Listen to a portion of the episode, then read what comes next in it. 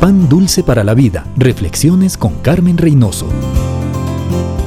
Mucha gente piensa que si se entrega a Dios no podrá tener éxito. Este es un muy malentendido, pero es común. Pensamos que al entregarnos al Señor, Él nos va a poner pruebas, luchas y nos va a impedir tener éxito. ¿Quién le ha dicho a usted que Dios no está interesado en que usted sea un hombre o una mujer de éxito? Dios le hizo y le dotó para tener éxito. Él tiene planes de bien y no de mal, planes de prosperidad. Cierto que la medida que Dios usa en cuanto al éxito es diferente a la del mundo, pero los resultados de Él son eternos. A los ojos de Dios, el verdadero éxito ocurre en nuestro interior. Nuestra semejanza a su Hijo Jesucristo es en última instancia el verdadero éxito. ¿Rechaza Dios la riqueza? No, él es la fuente de la riqueza. ¿Se opone a que seamos los mejores de nuestro campo de actividad? No, Él nos da los talentos para que hagamos lo mejor en todo lo que nos proponemos. Dios nos ha dado principios bíblicos para que los practiquemos y ejemplos de vidas victoriosas a seguir. El Señor está comprometido con nosotros y nuestro éxito.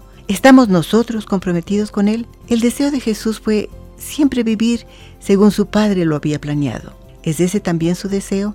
Si de corazón lo deseamos, seremos triunfadores. Pan dulce para la vida. Reflexiones con Carmen Reynoso.